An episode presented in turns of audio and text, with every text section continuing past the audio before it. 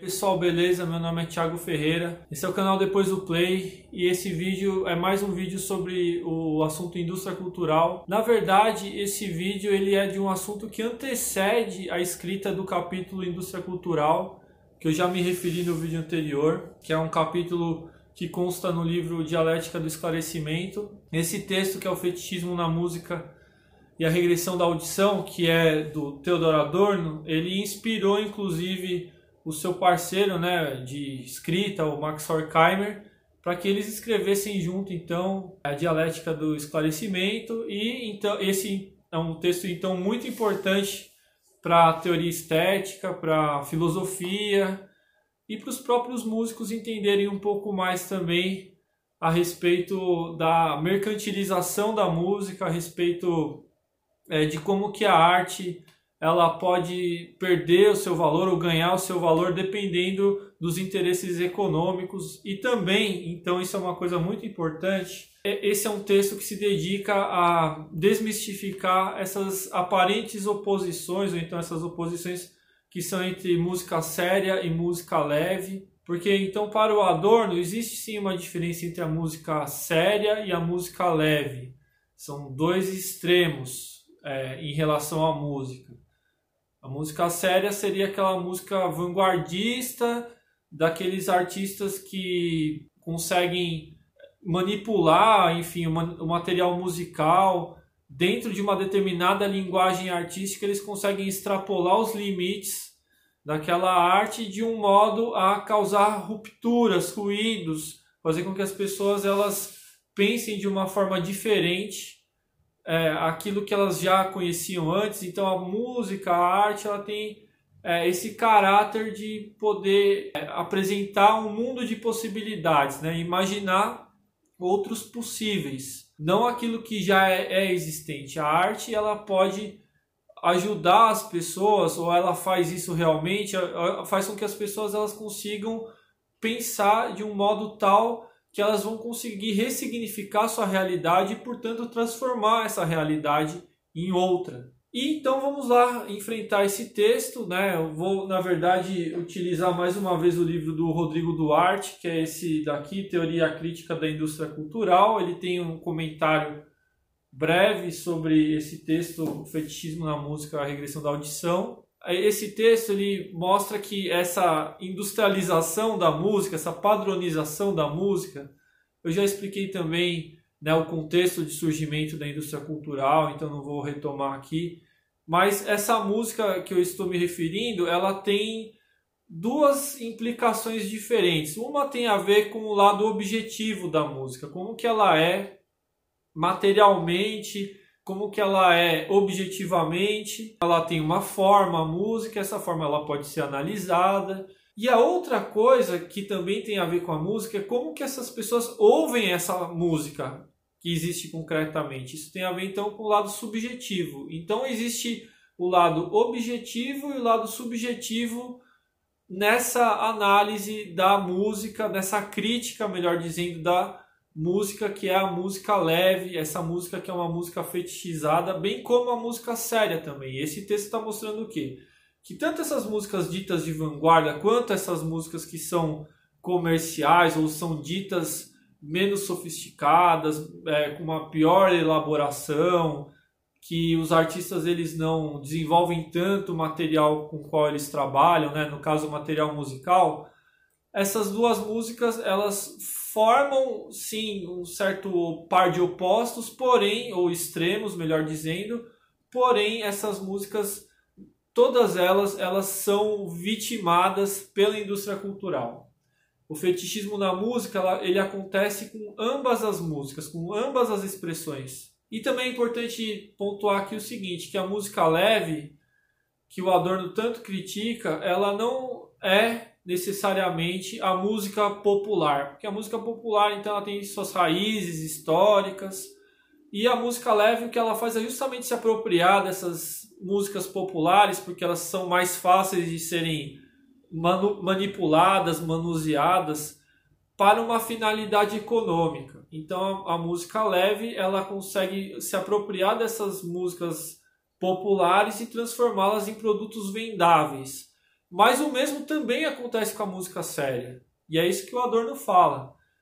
Embora seja mais difícil você transformar uma música séria numa música mais palatável ou mais vendável, existe sim um nicho de mercado para essa música e, as, e os ouvintes dessas músicas vão consumir essas próprias músicas sérias de uma forma também fetichizada, de uma forma também acrítica. Justamente essa ideia de fetichismo na música faz alusão a quem? A um grande filósofo que é o Karl Marx, que no livro Capital, logo no início do livro Capital, ele fala do fetichismo da mercadoria. E essa ideia de fetichismo tem a ver com a aparência é, da mercadoria, a aparência que é o valor de troca, é o dinheiro, é a estampa que se coloca em cima de um produto que as pessoas consomem, que é a mercadoria, mais precisamente. Então, o que acontece é o seguinte: é, essas mercadorias, né, para o Marx, elas têm um trabalho social que é plasmado nelas mesmas. Então as pessoas materializam um trabalho nos objetos que são vendidos posteriormente.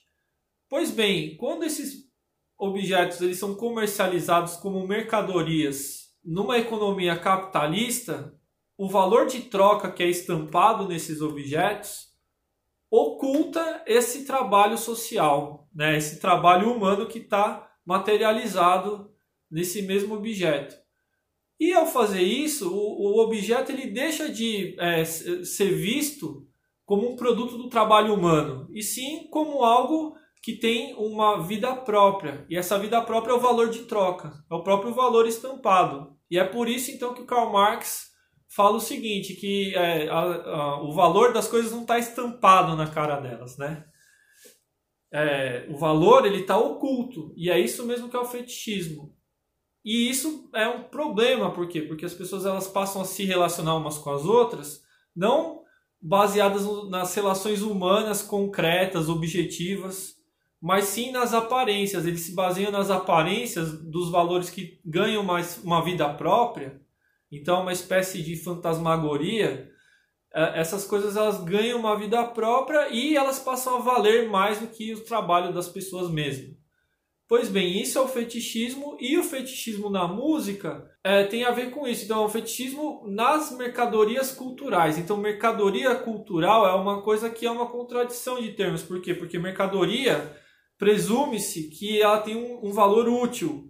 Então, vocês se lembram da música dos Titãs, né? A gente não quer só comida, a gente quer comida, diversão e arte. Então, a diversão e arte é algo que não tem um valor de uso, certo? a comida e a bebida tem. Pois bem, como a música e a cultura em geral não possui um valor de uso ou supostamente não possui esse valor de uso, quando se atribui uma estampa que é do valor de troca, que é esse valor do dinheiro, nessas mercadorias culturais, então acontece o seguinte, essas músicas elas passam a ser consumidas, produzidas e divulgadas em função desse valor de troca e não elas não são ouvidas pelo que elas são efetivamente, elas não são apreciadas pelo que elas possuem na sua forma, na sua materialidade, né? na materialidade do som, na materialidade de qualquer outro que seja o produto cultural, tá certo? Então a música ela perde um valor que ela poderia possuir, né? Ela é presumida como sem valor nenhum de uso, mas o valor que ela passa a ter é simplesmente o valor da aparência, o valor do fetichismo. E a respeito da regressão da audição, que é essa outra parte do problema, é interessante destacar o diálogo que o Theodor Adorno tem com um amigo antigo dele que infelizmente faleceu na década de 30, perseguido pelo nazismo, que é o Walter Benjamin. Então, o Walter Benjamin ele tem um texto que se chama a obra de arte na era da sua reprodutibilidade técnica, que ele tem um argumento que contrasta com o argumento do Adorno, que é o seguinte: é, ele está se referindo ao cinema né, e à fotografia, mas ele está dizendo que, por exemplo, o cinema ele tem um potencial emancipador. E por quê? Porque quando a audiência, as plateias, elas veem um filme, elas são induzidas, elas distraidamente conseguem perceber coisas que na sua percepção fora do cinema, na vida cotidiana, não conseguiria apreender. E por quê? Porque os recursos tecnológicos que são empregados no cinema, eles conseguem ampliar a realidade ou fazer recortes ou deslocar possibilidades de tal forma que é possível observar certos ruídos, né? Ruídos, uma descontinuidade na percepção. E isso é importante para que a imaginação ela possa florescer. Então, o que o Walter Benjamin está dizendo é que, desse ponto de vista é, dos efeitos do cinema, dessas possibilidades que ainda não existiam e que tem a ver então com esse desenvolvimento tecnológico, elas podem fazer uma reversão no sentido de que as pessoas que estavam alienadas, elas podem se desalienar com a arte, por exemplo, com a arte do cinema. Então o cinema ele teria uma função, um caráter político inerente a ele mesmo. O Adorno, ele, porque ele também estudou a indústria radiofônica, ele vai simplesmente discordar de, desse argumento, por quê? Porque ele está dizendo que com a música da indústria cultural, essa música que até então ele chamava de música leve, e que no caso era o jazz, né? ele estava se referindo à música mais popular dos Estados Unidos, que na época era o jazz. O jazz, nessa época, ele observava o jazz como uma música extremamente fetichizada. Por quê? Porque as pessoas distraidamente, elas ouviam o jazz elas eram convidadas a embarcar numa, num roteiro, que era a música mesmo que propunha aos ouvintes, que é um roteiro que faz com que as pessoas se infantilizassem, que elas regredissem quanto à sua audição mesmo. Então essa regressão da audição tem a ver então com o quê? Tem a ver então com é, essas fórmulas que são pré-concebidas, que são padronizadas e que empobrecem a experiência de ouvir música. Né? O empobrecimento da experiência é uma expressão do Walter Benjamin, mas eu posso utilizar aqui também no sentido de que, bom, é, o, a música comercial, essa música da indústria cultural, ela não tem nenhum efeito emancipador, muito pelo contrário, o que ela faz é que a audição ela regrida, por quê? Porque ela elimina qualquer possibilidade de novidade, ela elimina esses detalhes e principalmente, né, as partes constitutivas elas não se articulam num todo porque elas possuem diferença entre si. Não, é, é uma música totalmente padronizada e homogeneizada. A música formalmente é uma música que começa e termina sempre do mesmo jeito, ela tem sempre as mesmas partes, ela tem sempre a mesma fórmula e as pessoas ao ouvirem incessantemente esse tipo de música, elas vão se acostumando a, esse, a essa música e a qualquer outra música que não seja parecida, elas são rejeitadas.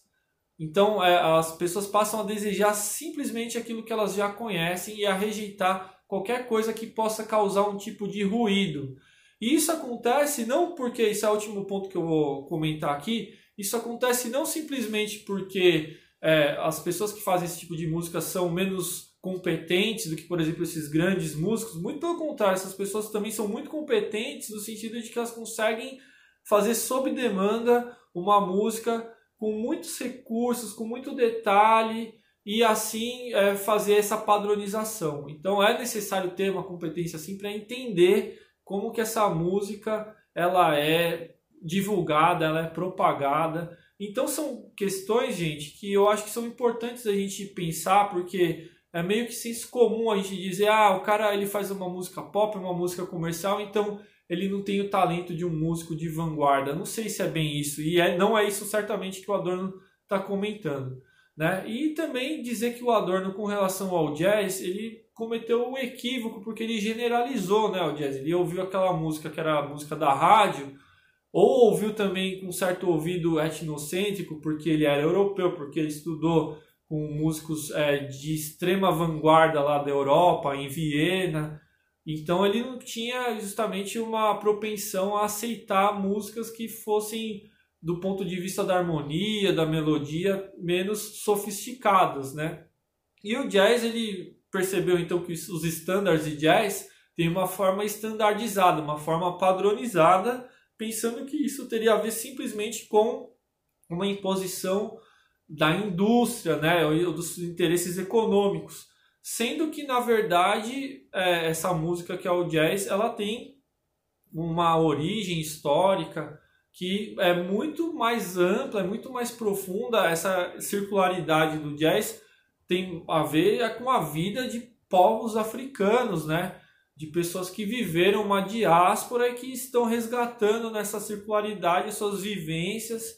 Então é muito perigoso a gente tentar pensar simplesmente no jazz como uma música, é, e como de fato hoje a gente percebe, né? Uma música que é menos, vamos dizer assim, vanguardista no sentido de que o jazz ele, também ele confronta politicamente o poder estabelecido. Nós temos aí muitos músicos de jazz que se colocaram politicamente, que enfrentaram o seu tempo, né? Miles Davis, John Coltrane e tantos outros eram músicos que tinham assumido não só um, uma grande capacidade criadora, como também o, se posicionaram e tinham uma visão de mundo bastante é, crítica em relação aos poderes estabelecidos, tá joia? Eu fico por aqui e até a próxima.